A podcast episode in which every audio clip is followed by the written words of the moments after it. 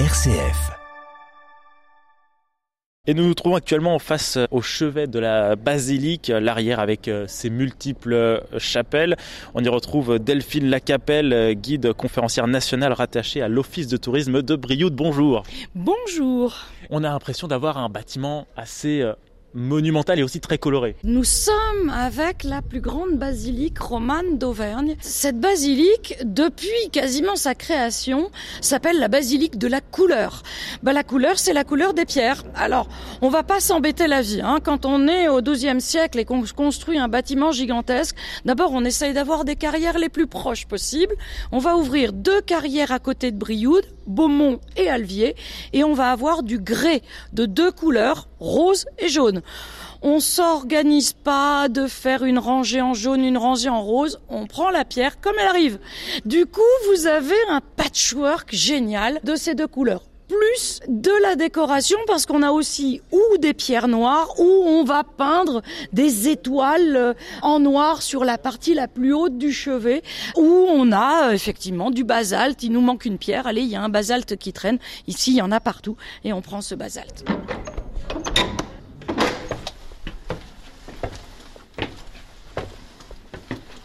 un des éléments, c'est ces vitraux qui datent de 2008, qui sont totalement euh, en contraste avec le reste euh, du lieu. Les vitraux avaient été démolis pendant la Révolution française, donc on se retrouvait aux alentours des années 2000 avec une basilique magnifique, mais dont les trois quarts des vitraux étaient presque bouchés, abîmés. On voyait pas grand-chose en fait dans cette basilique. Et le choix est fait lors d'un concours international de ces vitraux contemporains abstraits qui vont laisser rentrer un maximum de lumière et euh, bien jouer avec l'architecture qui la sublime, qui en fonction des heures du jour font changer les chapiteaux, les pierres. C'est extraordinaire. Les quelques qui ne l'aiment pas me disent honnêtement, je les regarde pas et je profite de la lumière et des jeux qu'il y a sur le sol. Bonjour, Christophe Rougerolles, euh, je suis responsable de la Maison du Saumon et de la Rivière, donc je suis biologiste ici euh, depuis maintenant 21 ans. Le Brivadois a toujours été une terre de saumon, c'était autrefois même la capitale du saumon, on venait de l'Europe entière pour pêcher le saumon à Brioude. Donc vous avez une quarantaine d'espèces de poissons différentes présentées chez nous.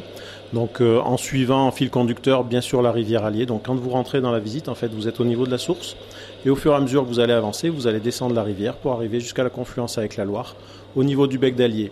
Ensuite, vous passerez dans une deuxième partie de visite qui est plus un espace euh, muséal. Vous allez avoir différentes informations sur, euh, sur l'histoire du saumon, sur la batellerie aussi, sur les petites bêtes aussi qu'on peut trouver en bordure de rivière, sur les aménagements qui sont faits aussi au niveau des barrages.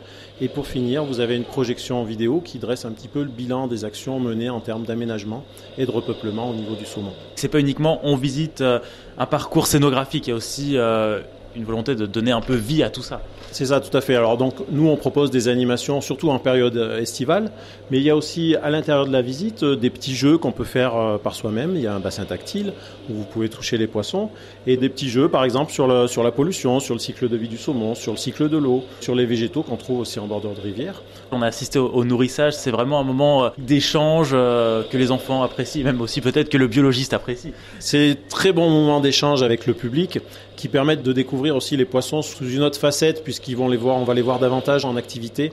Et puis euh, voilà, c'est aussi un moment d'information et d'échange important avec le, avec le public. Et pour la dernière étape de notre aventure, euh, on reprend la voiture direction euh, Le Monteil à Vieille-Brioude, à 10-12 minutes du conservatoire du saumon.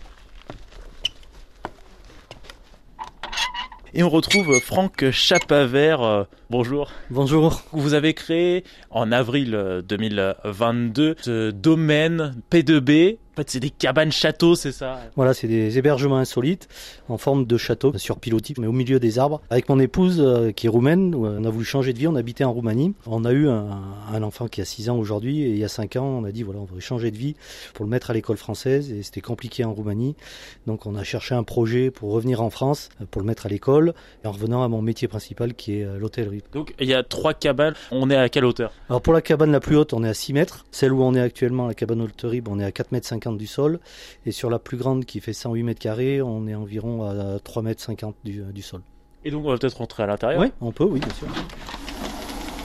On a quoi à l'intérieur si on a à le décrire Alors, on a un lit qui fait 180 par 200. On est sur une suite en fait. Hein.